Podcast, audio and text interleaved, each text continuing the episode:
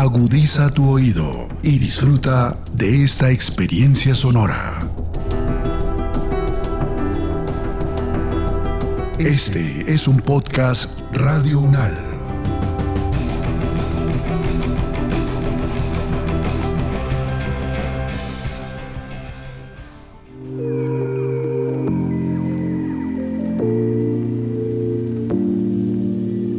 Bienvenidos a Les Herejes. Aquí cuestionaremos lo establecido y sentiremos profundo lo cotidiano.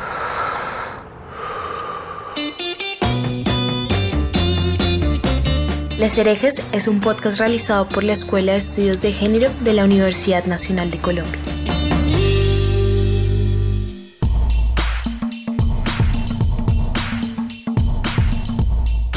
Les herejes disienten de las estructuras hegemónicas impuestas, controvierten sobre creencias que parecen inamovibles y proponen desde una perspectiva feminista nuevas opciones para comprender y construir otras formas de pensar y sentir la vida.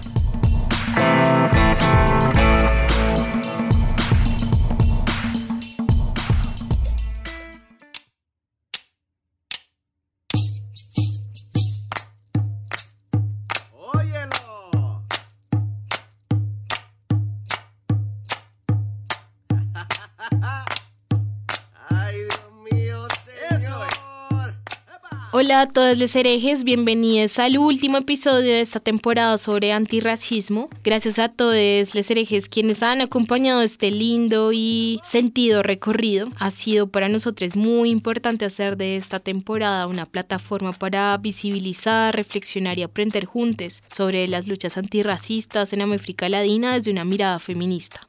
En el episodio anterior hicimos un zoom desde una mirada interseccional sobre el conflicto armado en Colombia y les contamos que hablar del antirracismo y de los procesos de resistencia necesariamente pasa por el reconocimiento de las causas y consecuencias de la exacerbación de la violencia por causa del conflicto armado. Bueno, del conflicto armado y también de sus estrechos vínculos con los sistemas de poder. Ejemplo de esto es cuando el 19 de octubre del 2020 la minga indígena caminó 500 kilómetros en búsqueda de un diálogo, pero más de 6.000 indígenas del Huila y del Cauca se quedaron esperando al presidente Duque en la Plaza de Bolívar, que no atendió esta mano tendida. Los indígenas regresaron en paz y dejaron patente la exclusión. En el estallido social de abril del 2021, los habitantes del sector de clase alta de Cali clamaron por la expulsión de las comunidades indígenas que se sumaban a la movilización social, increpándolas para que, entre comillas, volvieran a su hábitat es un claro ejemplo de racismo frente a dichas comunidades. Y el 12 de octubre del 2021,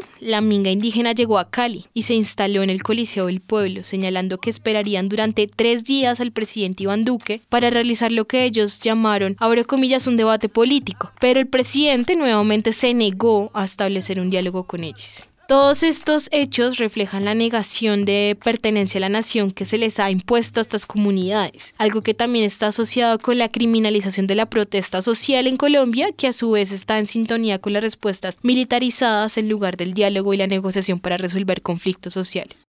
Y abrimos un asunto muy importante, lo mencioné en el episodio anterior, la justicia. ¿Por qué la justicia? Bueno, pues hemos hablado sobre cómo se ha configurado y reconfigurado el concepto de raza, sobre los proyectos de blanquitud y mestizaje como el ejemplo que ponemos, y esto nos ha puesto a hablar sobre las violencias patriarcales, coloniales y racistas que hemos sufrido en América Latina, teniendo como resultado cifras, nombres y experiencias crueles y nefastas, pero también resistencias artísticas y culturales que se han antepuesto y transformado imaginarios y experiencias de vida.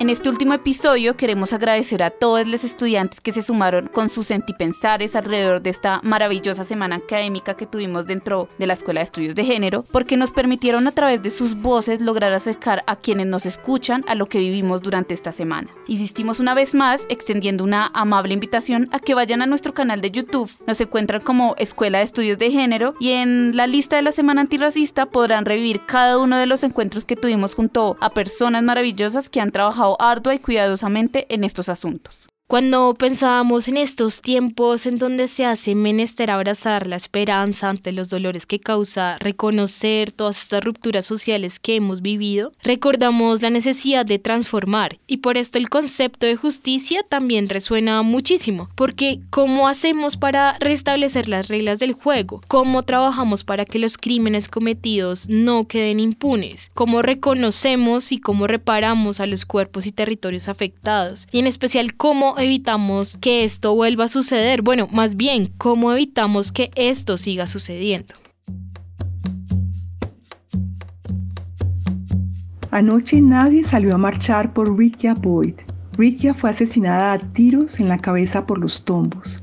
El lunes, una juez del condado de Cook absolvió a Dante Servin como ave enjaulada que sale volando.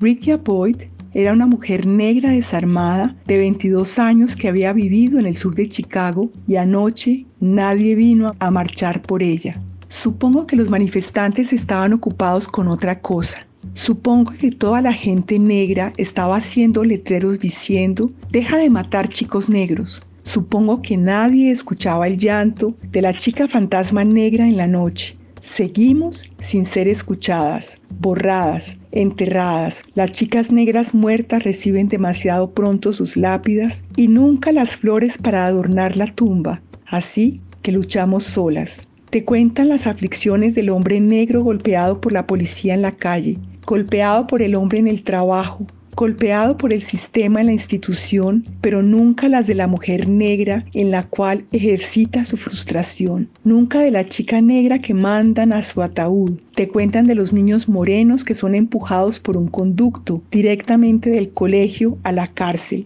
pero nunca de las chicas negras que llenan las celdas, ni de los trajes de color naranja en los cuales desaparecen. 200 niñas negras desaparecen en Nigeria y los Estados Unidos expiden un hashtag en vez de una expedición de búsqueda. Nadie causa un disturbio. A la primera mujer negra, primera dama, le dicen la primera simia en todos los medios de comunicación y nadie está furioso. No hay un boicot de nada.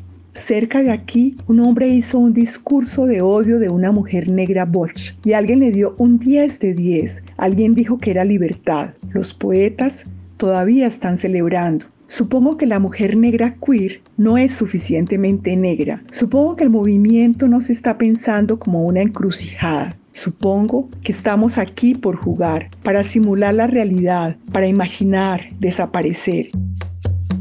¿Qué tan mágicamente desaparecida debo llegar a ser? ¿Qué tan apretada tiene que ser la soga alrededor de mi cuello cuánto tiempo mi cuerpo tiene que deteriorarse antes de que la gente lo huela podrir? Si la policía mata a un chico negro a tiros, es una tragedia, ¿cierto? Es la melancolía, ¿cierto? No es una desgracia si un policía mata a una chica negra y el asesino va libre. ¿Alguien se da cuenta? Todavía se llama un linchamiento. Su marcha solo es un ensayo. ¿Es por eso que nadie llega? Este poema se llama Why Don't People March for Black Women? ¿Por qué las personas no marchan por las mujeres negras? Escrito por Portia Olajiwola. Escuchar este poema nos tocó muchísimo en la semana. Este poema lo compartió Moya Bailey en el marco de la semana académica en su conversación titulada Negra Misoginia. Quisiéramos conectar con ustedes en este último episodio con algunas reflexiones y puntos importantes de la conversación que tuvimos con Moya Bailey. Moya es profesora adjunta en la Escuela de Comunicación de la Universidad de Northwestern. Su trabajo se centra en el uso de los medios digitales por parte de grupos marginados para promover la justicia social. Moya ha estado interesada en cómo se representa la raza, el género y la sexualidad en los medios de comunicación y en la medicina. Es la alquimista digital de Octavia Butler en Legacy Network y presidenta de la Junta de Allied Media Projects, una organización de medios de movimiento con sede en Detroit que apoya una red que cada vez más cuenta con activistas y organizadores. Moya es también coautora del libro Hashtag Activism, Networks of Race and Gender Justice y es autora de Misogynoir, Transformed, Black Woman Digital Resistance. Moya nos habla en su conferencia sobre algunos ejemplos de su vida y de otras mujeres negras para enlazarlos y evidenciar cómo esto tiene todo que ver con la negra misoginia, que hace parecer que las mujeres negras y niñas negras no merecen su autonomía y ni siquiera sus vidas. Ella afirma que la negra misoginia puede precipitar la violencia racializada y de género, que hace daño al, entre comillas, bienestar social, impactando en la salud mental y física que puede incluso resultar en la muerte. Sobre esto reflexionó Moya para hablarnos sobre el cómo en su libro titulado Misogynoid Transformed, la negra misoginia transformada no pretende ser un reporte de odio vil y perjudicial de la negra misoginia, Paralelo a ello, afirmar que hay personas como ella que trabajan para transformar la toxicidad de estas representaciones e imágenes que le hacen daño. Y la invitación que ella hace es a juntar cada vez más mujeres y personas no binarias, sin género y género variante, a transformar la relación con negra misoginia a transformar las imágenes y las consecuencias materiales de la negra misoginia, aunque, no, seamos, quienes la creamos.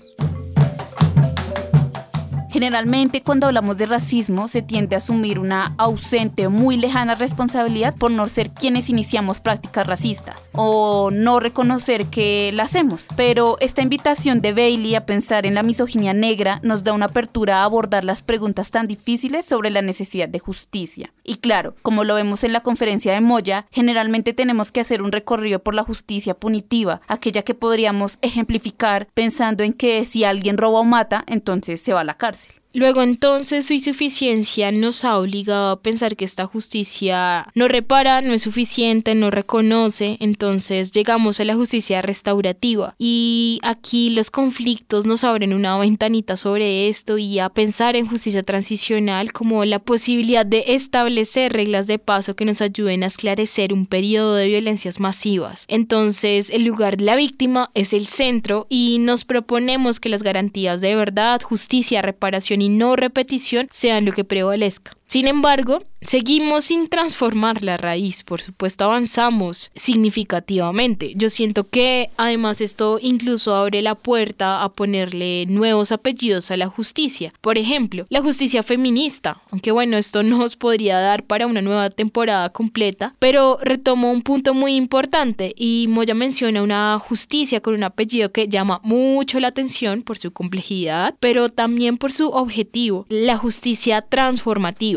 aquella que se pregunta por las raíces del daño, por consiguiente se pregunta cómo lo cambiamos, cómo lo transformamos, cómo lo desenterramos desde las raíces para que estos daños no sean posibles en el futuro, para que no sean posibles otra vez. Como se ejemplifica en su conversación, es insuficiente pedirle a alguien que robó algo que lo devuelva y listo porque solo logramos que se devuelva algo, pero no que esta persona que robó por hambre, por ejemplo, logre dejar sentir hambre. La justicia transformativa puede ser una forma de responder a la violencia y al daño sin crear más violencia y daño. Queremos encarnar el llamado a transformar la misoginia negra, a transformar el racismo, el clasismo, el colonialismo y el patriarcado, entendiéndolo desde la brillante metáfora de Moya Bailey, como energía que, por ley, no se crea ni se destruye, solo se puede transformar de una forma en otra.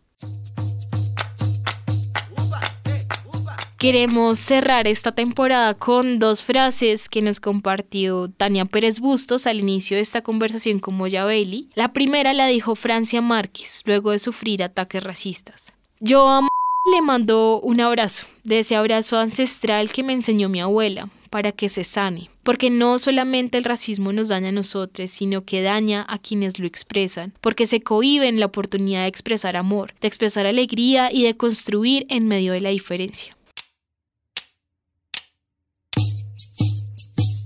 Y finalmente, una frase que esperamos que pueda retumbar muy duro. Abro comillas. La guerra y la violencia no se han llevado todo. Que el color de la resistencia se ha difractado y el reclamo por la dignidad siga latiendo. Cierro comillas.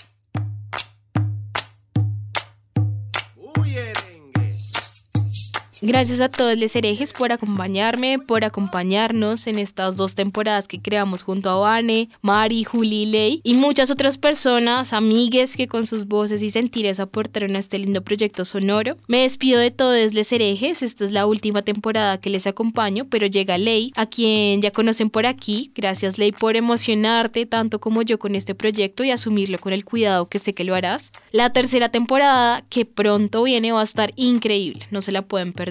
Gracias a Tania Pérez Bustos, directora de la Escuela de Estudios de Género, por creer en esta posibilidad, por acompañar de la manera más cuidadosa y amorosa posible el camino creativo de Les Herejes. A Mara Viveros Vigoya por inspirar a Les Herejes, por inspirarme y enseñarme a soltar confiando cariñosamente en lesotres. A Franklin Gil Hernández por animarme a continuar y siempre ayudarme a ver las posibilidades. Gracias a la linda Escuela Estudios de Género por enseñarme a habitar la casa de la diferencia, por darme espacios para sentir muy profundo y tejer afectos sinceros. La producción de este episodio estuvo a cargo de Alejandra Carvajal, a quien quiero agradecer especialmente por su alegría y disposición permanente para crear junto a nosotros y a todo el equipo de Radio Unal por su acompañamiento. Nos encontraremos muy pronto. Les invitamos a que nos sigan en todas nuestras redes sociales. Tenemos Instagram, Facebook y Twitter para así poderles contar un poco más sobre nuestros episodios y abrir nuevas discusiones sobre estos temas.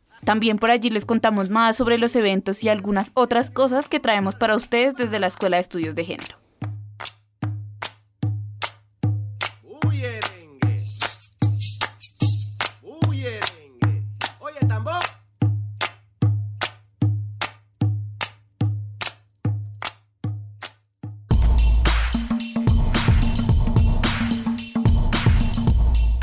Les herejes disienten de las estructuras hegemónicas impuestas, controvierten sobre creencias que parecen inamovibles y proponen desde una perspectiva feminista nuevas opciones para comprender y construir otras formas de pensar y sentir la vida.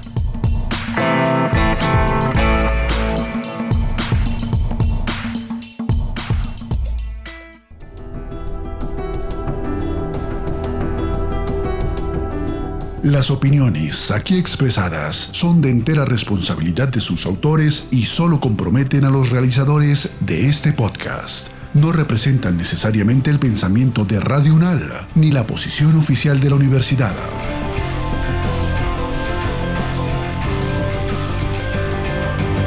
Este y otros podcasts en nuestro sitio web podcastradio.unal.edu.co. Síguenos en nuestras redes sociales. Nos encuentras como Podcast Radio UNAL, Universidad Nacional de Colombia, Proyecto Cultural, Científico y Colectivo de Nación.